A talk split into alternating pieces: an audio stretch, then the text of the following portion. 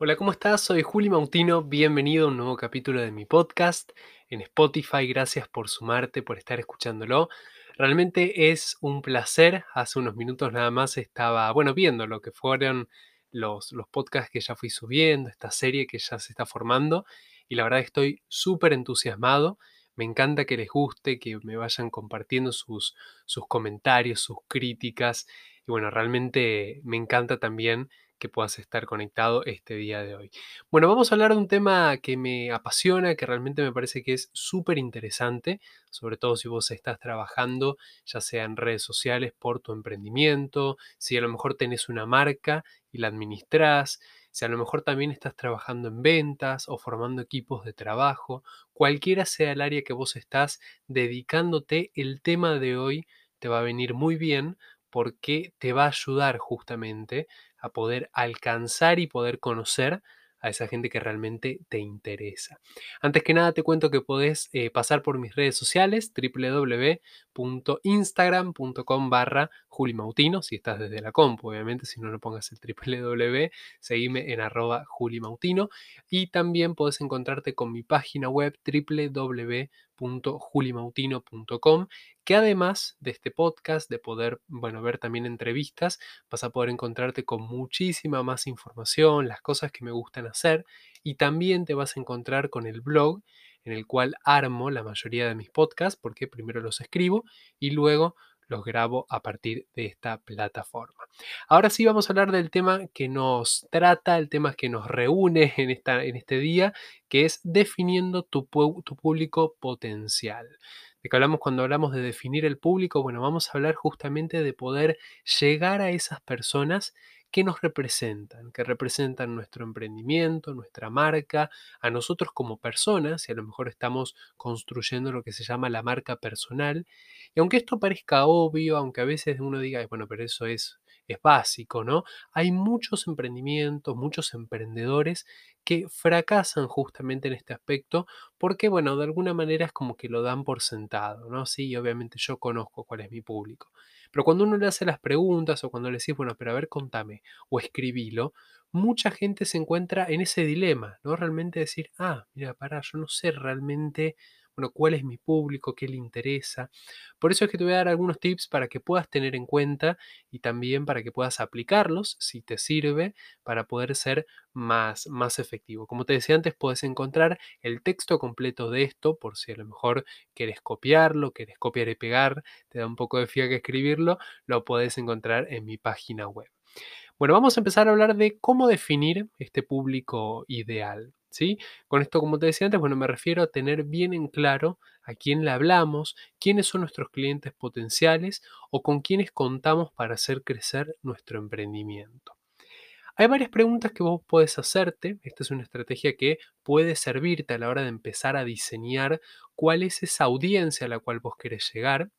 Y vos podés hacerte estas preguntas que lo ideal sería que después las puedas escribir, o sea, las respuestas las puedas escribir como para, para, poder armar lo que sería el boceto de tu cliente ideal. Alguna de las preguntas que yo puse en mi página es, ¿cómo es qué edad tiene, qué le gusta y dónde vive mi cliente ideal. Eso es algo que vos puedes preguntarte, ¿no? Lo puedes pensar y después lo puedes escribir. ¿Mi producto representa las necesidades de ese cliente? Esa puede ser otra pregunta también, ¿no? Decir, bueno, para, ¿por qué mi cliente va a consultarme? ¿Por qué va a elegir mi producto? ¿Qué, qué necesidad yo le soluciono para que pueda elegirme? Y por eso te decía también, ¿por qué tiene que elegirme a mí o a mi producto?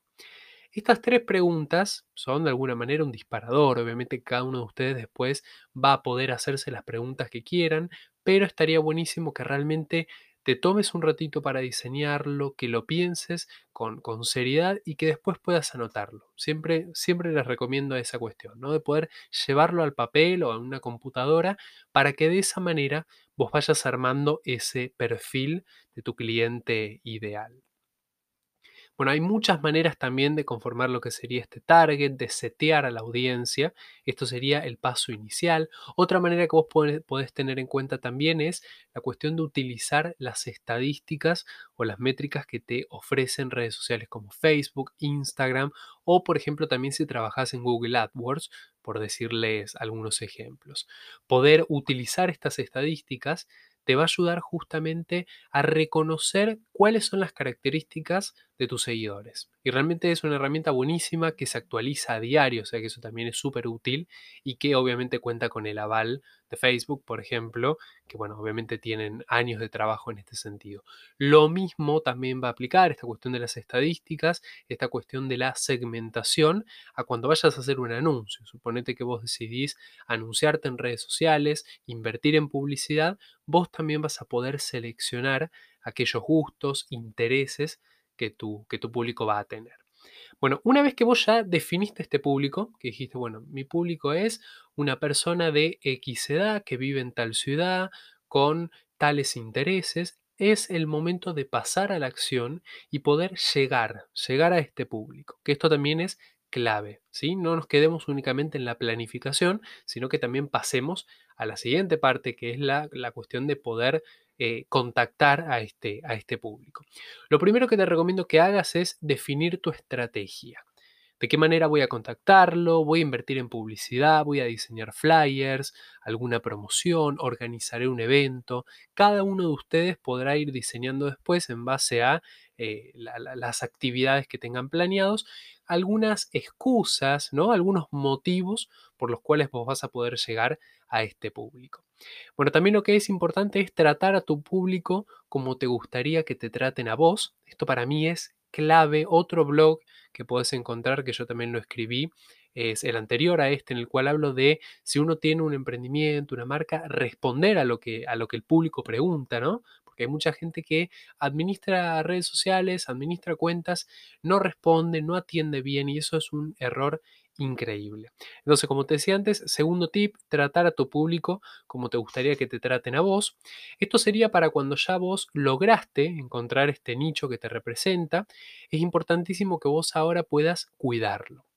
Vamos a decir, por ejemplo, que esto sería eh, como que el público es tu pareja. ¿No? Vas a tener que mantener la pasión por tu emprendimiento a diario, al igual que lo harías con tu pareja, ya que lo último que vos querrías es perderlo. Me parece que la gran mayoría de nosotros, cuando logramos tener ese público, lo cual no es fácil porque no todas las empresas tienen la, posibilidad o no todos los emprendedores de automáticamente tener su público. Por eso es que cuando vos ya lo tengas, cuídalo, defendelo. O sea, realmente tenés que estar mimándolo constantemente para que ese público te siga eligiendo a vos y no elija a tu competencia, lo cual cada vez es más exigente porque hoy en día estamos en esta era de que hay muchísima eh, información, comunicación, anuncios, o sea que realmente es importante que puedas tratar bien ese público para que te elija.